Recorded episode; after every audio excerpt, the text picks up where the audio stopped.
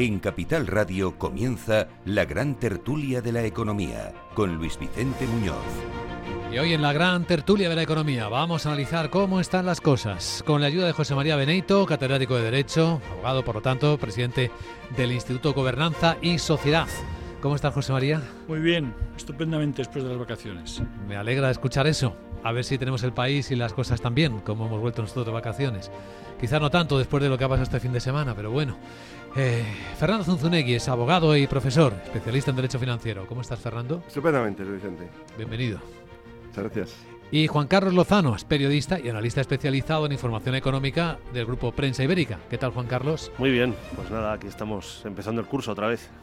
¿Y cómo lo estamos empezando, no? Porque parece que va todo muy rápido, ¿eh? Muy rápido, muy intenso. No sé en las próximas horas que vais a mirar si asuntos que son casi un desafío para el derecho, hoy que tenemos aquí a dos abogados sentados, como que un prófugo de la justicia se convierta en el protagonista de las noticias. Imagino que esto para, para los abogados es, es un hecho muy insólito, ¿no? Que una vicepresidenta de un gobierno vaya a un país extranjero a hablar con un prófugo de la justicia, ¿no? Institucionalmente es algo no visto, ¿no? Pues es una puesta en cuestión del Estado de Derecho como, como hemos visto en los últimos años, ¿no? Verdaderamente sorprendente y además que se haga de una manera como normalizando eh, y, como dándole el carácter, tú bien decías, institucional de representación. Es decir, es que eh, verdaderamente desde el punto de vista jurídico eh, a mí no hace más que más que hacerme ponerme los pelos como escarpias verdaderamente esta situación. Fernando. Sí, vamos a ver, la cuestión es si se rompen o no las reglas del juego. Las reglas del juego que nos hemos dado todos y todos debemos respetar es la Constitución. Entonces, como juristas, eh, todo es interpretable. Entonces, uno cuando va a un abogado dice, bueno, pues usted me lo defenderá, no se preocupe. El, derecho es, es interpretable y se puede adaptar a las circunstancias hasta cierto punto. Entonces, aquí no se trata de adaptar, de interpretar, aquí se trata de romper, de quebrar.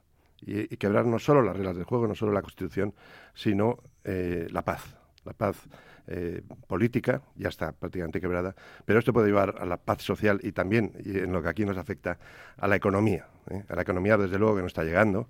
El que no haya gobierno, ya lo hemos vivido durante meses, y es bueno para la economía. Es mejor un no gobierno, es decir, que no puedan ampliarse los presupuestos a un mal gobierno, pero eh, puede llegar, puede llegar también a la economía, que va unido a la ruptura de la paz política que se está produciendo o ya se ha producido con la foto de ayer y eh, esto llevará muy probablemente, cuando haya esa desigualdad manifiesta entre las dos Españas que se están eh, perfilando, una España privilegiada en, dos regiones de España que pasan a ser las privilegiadas, las que pueden pedirlo todo, y, y quieren tener como mercado al resto de España. Eso es insostenible. Juan Carlos. Bueno, eh, yo creo que, que, tenemos poco que decir. Es muy sorprendente, efectivamente, como se señalaba al principio, que una vicepresidenta del gobierno eh, se entreviste de una manera formal e incluso se intente normalizar con un prófugo de la justicia española. Es algo que eh, yo creo que en una democracia europea no ocurriría, nada más que en la nuestra, claro, que somos, estamos muy adelantados, se ve a los tiempos. Eh, y luego respecto, o sea, yo por ese lado quiero decir que no tengo mucho más que decir. A mí me parece tan sorprendente que y tan y tan increíble que lo intenten normalizar que bueno, pues vamos a ver cómo avanza esto y a ver en qué y a ver en qué situación quedamos. Y luego sobre la economía, pues hombre, claro que acabará llegando. Yo también, yo también creo que un, un no gobierno o unos no presupuestos son mejores a un mal gobierno, a unos malos presupuestos pero al final también hay una parte muy importante que es la confianza de la, de la inversión internacional ¿no? en España. Y yo creo que situaciones como esta no ayudan eh, a, que a, que el resto de la inversión internacional tenga confianza en, en el camino de la, de la inversión española. Eso por no decir pues que cada vez empieza a haber más señales, aunque no sean un problema propio de España, de que el crecimiento económico pues va a empezar a frenarse. Ahí están los datos de China, que no... Bueno, y el paro de España. De ser buenos, el paro en España. Eh, bueno, al final es que España va a estar muy influida por lo que pasa en el entorno. Entonces, eh, si tenemos un frenazo en la economía y, y, lo unimos a una desconfianza de la inversión internacional, pues eso desde luego bueno para nosotros no va a ser. Y además es que la propaganda, la propaganda está alcanzando unos límites eh, insospechados, es decir, la propaganda gubernamental. No solo es que ya se dé como normalizado la quiebra permanente del Estado de Derecho, en, toda una serie de cuestiones eh, muy graves. Por supuesto, también la puesta en cuestión de la ley como principio. Y eso yo creo que afecta a los ciudadanos, afecta a la economía, por supuesto, porque si no tienes un marco jurídico estable y tu propio marco constitucional está siendo puesto en cuestión, ¿cómo vas a incitar a la inversión si en cualquier momento estamos viendo, por ejemplo, el tema lamentable de las de las renovables. Es decir, en estos momentos España es eh, el país con mayor número de arbitrajes internacionales por el tema de las renovables. Es decir, eso, eso hay que ponerle solución, por poner un ejemplo muy concreto. Eh, yo creo que se está creando este clima en el cual todo vale, todo es absolutamente negociable, como estamos viendo. Eh, no hay ningún marco estable y yo creo que esto para el país, para los ciudadanos, para la mentalidad que eso crea, es tremendamente negativo. Pues este es uno de los temas importantes, seguramente que nos preocupa. Hay más que nos gustaría tratar en esta gran tertulia de la economía, algunos con nombre propio, porque hay, y en el ámbito en el que nos movemos en la tertulia y con nuestros invitados, seguramente podemos dar una interpretación, una explicación del caso Celsa. Probablemente estamos ante eh, una de las mayores operaciones en las que la justicia ha intervenido en una empresa de los últimos años, porque Celsa es uno de los mayores grupos industriales españoles, es un gigante de la laminación del acero, factura 6.000 millones, pero tiene una deuda de más de 3.000 millones y lleva algo más de un año, si no recuerdo mal, en un proceso eh, judicial en el que los acreedores pues están presionando y lo han logrado en la autorización de la justicia para echar a los propietarios de la compañía y quedarse con la gestión. Esta decisión que es de ayer pues marca seguramente un hito, es una sentencia, no cabe recurso alguno ya contra esta decisión que deja claro que debe ser el mercado el que resuelva asuntos como este sin intervención pública, porque ya saben que había presiones para que hubiese una intervención del Estado de esta compañía, que tiene 10.000 trabajadores, por cierto, en toda España. ¿Qué os parece esta cuestión, este asunto que habéis seguido, supongo, Fernando? Bueno, no, no lo he seguido particularmente, pero sí eh, lo que es eh, la aprobación de un plan de reestructuración eh, liderado por los grandes inversores. Por fondos de inversión. Y entonces la toma de control con homologación judicial. Sí. por tanto, es algo que está previsto en, en, la regulación y es una forma de salir una empresa adelante, de preservar de algún modo, si es posible, la empresa y los puestos de trabajo y una toma de control por profesionales. En ese sentido, es algo que es el resultado de un plan de reestructuración. Entonces, ahí eh, siempre que se haga con el debido control, y hay control judicial y con transparencia, eh, pues eh, habrá todo tipo de, recursos, esto puede prolongarse en el tiempo, pero es una solución. No sabemos si habrá sorpresas, porque la última autorización es del Consejo de Ministros.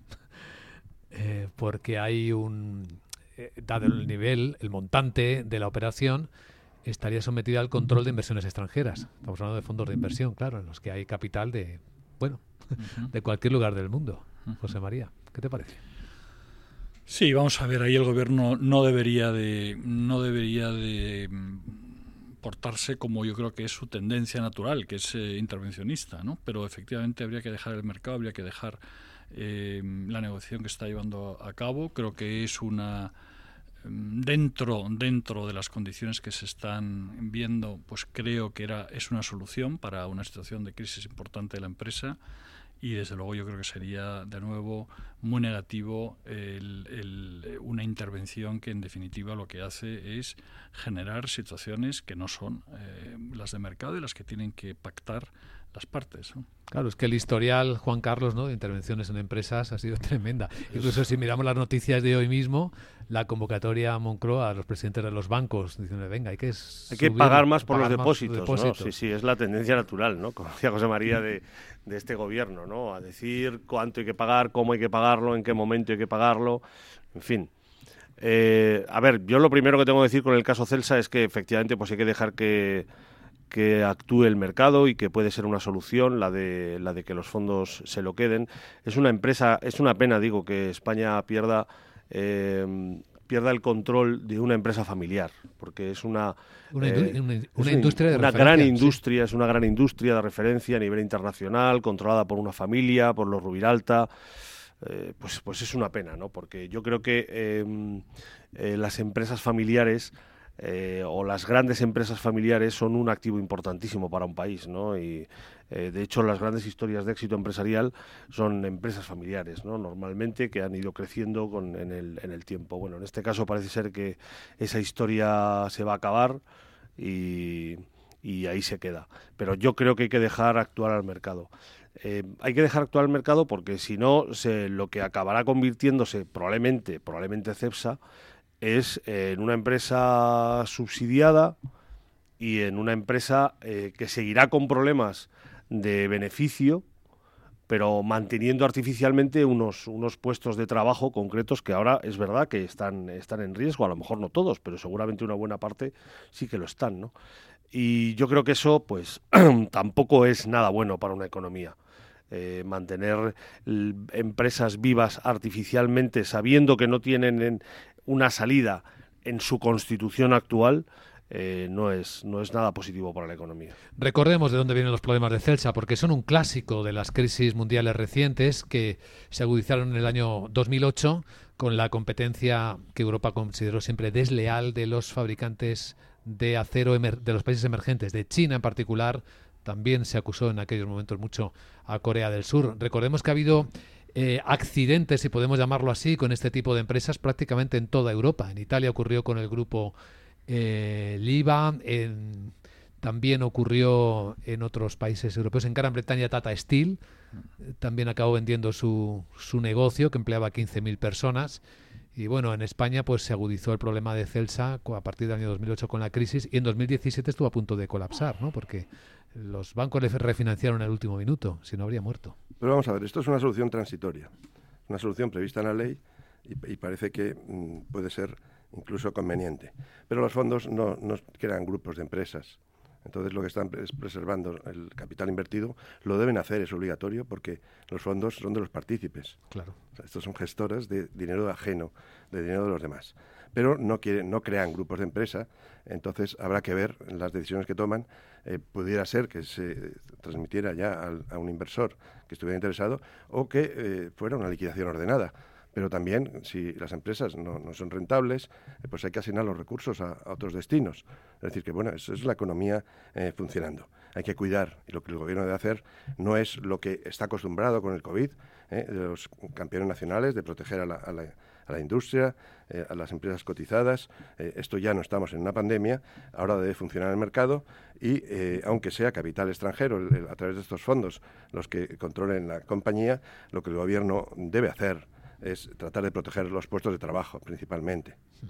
Ahora podéis responder a la gran lectura de Financial Times de esta mañana cuando formula la pregunta, el, gran gobierno, el gobierno pesado, está de vuelta en todo el mundo. ¿Cómo lo pagaremos? A continuación en la gran tertulia de la economía. El trading no tiene por qué ser complicado. Si lo tuyo es la sencillez, invierte con Multis en el broker IG. Para abrir una posición solo tendrás que elegir el multiplicador deseado y listo. Estarás dentro del mercado. Ábrete cuenta en IG.com. El trading de estos instrumentos financieros está asociado a un riesgo elevado. Comienza la nueva temporada de El Balance el informativo político y económico referente de la radio española. El balance con Quevedo. Eh, eh, un momento, Aida, espera, espera. Con ese Quevedo no, será conmigo, con Federico Quevedo. Uy, Fede, es verdad, ¿en qué estaría yo pensando? Yo es que todavía sigo de verano. La nueva temporada de El Balance, ahora sí, con Federico Quevedo. Eso sí, y también contigo, Aidasquírez, y con Lorena Ruiz, y con nuestras secciones, y con las tertulias. Ya lo sabes, como dice la canción, quédate. El balance, aquí, en Capital Radio.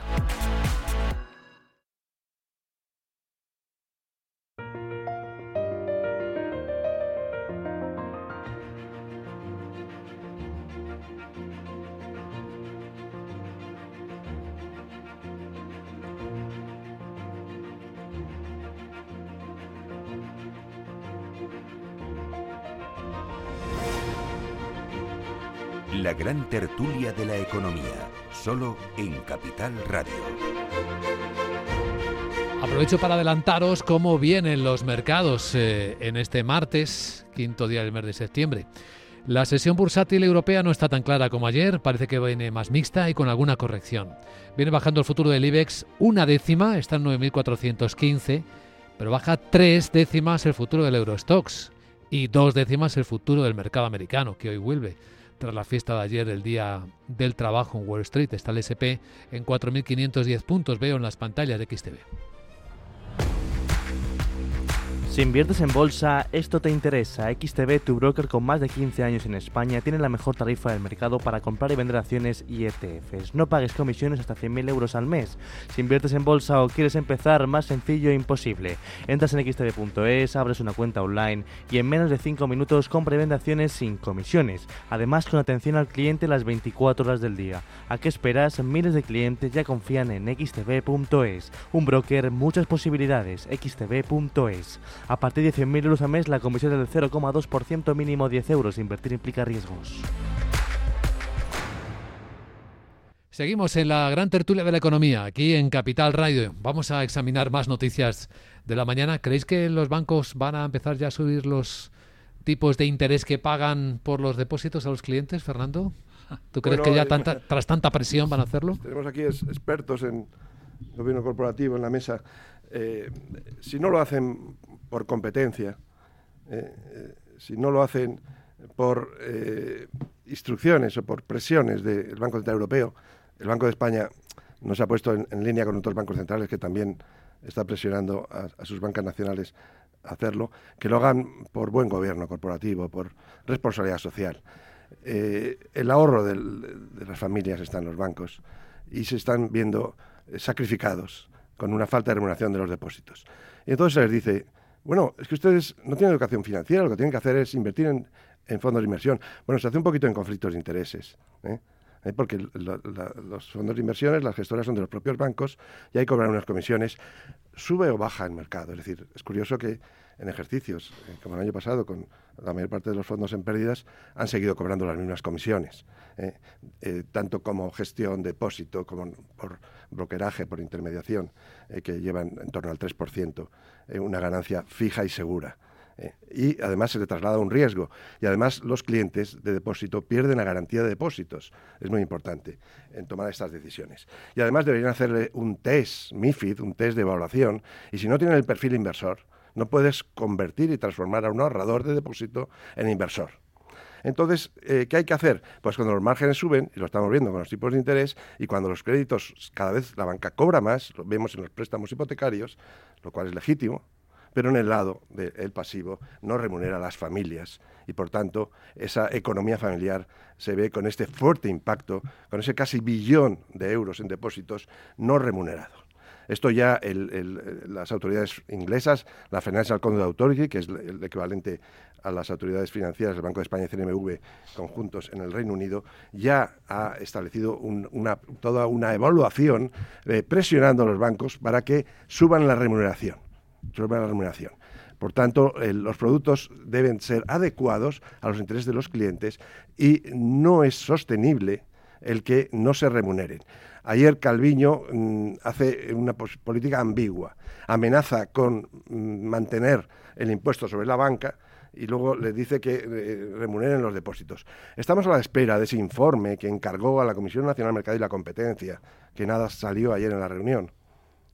¿Crees que tiene mucho que ver esto que hace la banca de resistirse a remunerar los eh, depósitos como una venganza por el impuesto hmm. especial sobre la banca? Para mí son dos, eh, aquí hay dos aspectos. ¿no? Desde luego es un tema muy importante porque, porque afecta, nos afecta a todos, ¿no? de una manera muy, muy directa. Por un lado, hay un problema de legitimidad de la banca, es decir, yo creo que la banca en general hace muy mal no remunerando ahora los depósitos, porque es una oportunidad que tiene de recuperar mucho del crédito, de la confianza e incluso la legitimidad que ha perdido en, en la última década eh, entre los consumidores y lo único que está haciendo aquí es erosionando esa, esa base de confianza. Por otro lado, me parece, sin embargo, que no es función de los bancos centrales estar poniendo presión a los bancos para que remuneren o no los depósitos. Esa no es una función de los bancos centrales y, por supuesto, es una función de los gobiernos. He ido a preguntar eso. Por supuesto, los gobiernos eh, tienen que dejar a, las empresas que actúen, pero estamos de nuevo con esta especie de, de, absoluto sesgo intervencionista que tiene el gobierno en todos los aspectos. Ahora, me parece poco inteligente por parte de la banca no remunerar, teniendo en cuenta además el trato tan privilegiado y tan de favor que ha tenido en general el sector durante todo desde la crisis. ¿no? Juan Carlos. Yo creo que es un tema interesantísimo y con muchas aristas, ¿no? porque eh, yo estoy de acuerdo en que no es la labor del gobierno hacer eso. Creo también que efectivamente eh, la banca está desperdiciando una oportunidad de euro para mejorar su imagen con, con, los ciudadanos, aunque solo sea su imagen, con una, con una subida de los depósitos. Pero lo que la reflexión que yo me hago, por, por aportar otro, otro punto de vista distinto al, de mis compañeros de tertulia, es la siguiente. Si la banca eh, no está pagando a los depósitos se supone, porque desde un punto de vista económico no le hace falta, ¿no? Todos hemos oído los comentarios que dicen que la banca está nadando en liquidez, por, por, las políticas anteriores del BCE y tal, y no le hace falta, no necesitan captar liquidez en el mercado ¿no? para, para hacer esto. Entonces lo que hay es que, eh, lo que ocurre, creo yo, es que no hay la suficiente competencia, ¿no? Porque eh, si realmente fuera así, alguna de las entidades, como ocurrió en el pasado, ¿no? Acordémonos del Santander en los tiempos de Emilio Botín, eh, si hubiera lanzado al mercado, hubiera, visto la oportunidad de decir, oye, yo como, como, como no tengo problemas de beneficios, como tengo liquidez de sobra, voy a empezar a remunerar con fuerza los depósitos para quitar clientes a los competidores, ¿no? Eso es que en definitiva también es una de las consecuencias negativas de una situación eh, muy extraordinaria, muy excepcional que hemos tenido, que es que se haya remunerado los depósitos de los bancos en el Banco Central Europeo, es que se le hayan dado una serie de, se les ha mantenido artificialmente durante eh, con los tipos negativos, es decir, es eh, yo creo que el problema es que cuando se plantea que los bancos no cumplen lo que es su negocio, o sea, captar pasivo. Evidentemente que eso es un tema, eh, estamos en algo muy, muy extraño. Muy extraño. Puede que como están dando pocos créditos, tampoco vean muy claro cómo va a ser el futuro y la regulación sigue apretándoles muy fuerte con las exigencias de provisiones. La banca debe remunerar los depósitos en su propio interés. En primer lugar, por eh, la responsabilidad social que tiene y por mm, recobrar la confianza de sus clientes, que se está dando viendo dañada, pero sobre todo por la competencia, que o, están ciegos o no lo ven venir. En pocos meses, eh, los depósitos de Apple han alcanzado los 10.000 millones. Pero en Estados Unidos. En Estados Unidos. Pero es que, es que Apple y las grandes plataformas mm, pueden actuar en todo el mundo y con una rapidez fulminante. Es decir, que su posición es impugnable, porque hay competencia. Y se pueden perfectamente lanzar por Apple o por, cualquier gran plataforma productos remunerados remunerados que eh, supongan un traslado masivo. Ahí habría un gran problema. la otra alternativa es el euro digital. Eh, ahí ya se ha cuidado el Banco Central Europeo en decir que solo va a poder ser, hasta, nos dijo la gobernadora la semana pasada en Santander, hasta 3.000 euros en ese monedero que vamos a tener todos de euros digitales y que además no va a estar remunerado. Es decir, que ya cuidan la rentabilidad y el negocio de la banca que no se vea afectado por el euro digital. Es decir, que de la parte pública no va a haber ese riesgo, pero sí de la parte privada. Y en cualquier momento puede una gran plataforma lanzar un producto de ahorro y si hay confianza, y la hay en las grandes plataformas, como en Apple, por ejemplo, se puede producir una fuga masiva de depósitos de los bancos hacia esos destinos. Y ahí tendríamos un enorme problema, que vemos, veremos cómo los supervisores de los bancos centrales se enfrentan a esa situación. Citas a Apple, pero Fernando, hay muchos actores que están siendo muy, muy activos en este lado financiero. Eh, cuento un caso personal. A mí ayer mismo unos grandes almacenes muy conocidos me hicieron una propuesta de darme un crédito eh, preconcedido de X miles de euros a un atractivísimo tipo de interés entre el 10 y el 12%.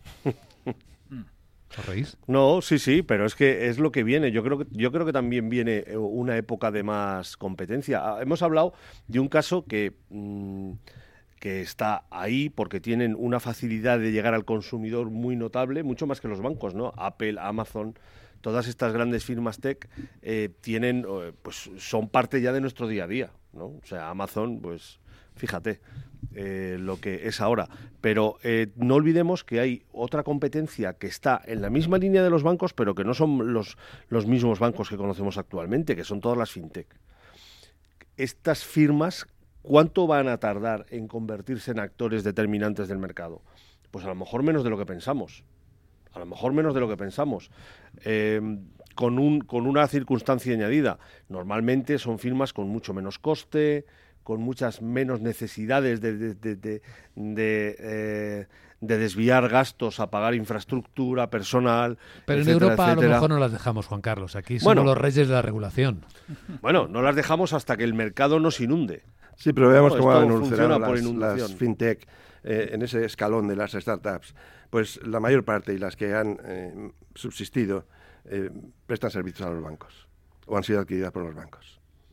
Entonces, eh, las startups, desde un proyecto que llegue a tener eh, impacto en el mercado, pues es algo en este momento mm, muy lejano. son las grandes plataformas las, que, las que son la amenaza de la banca. Las big tech.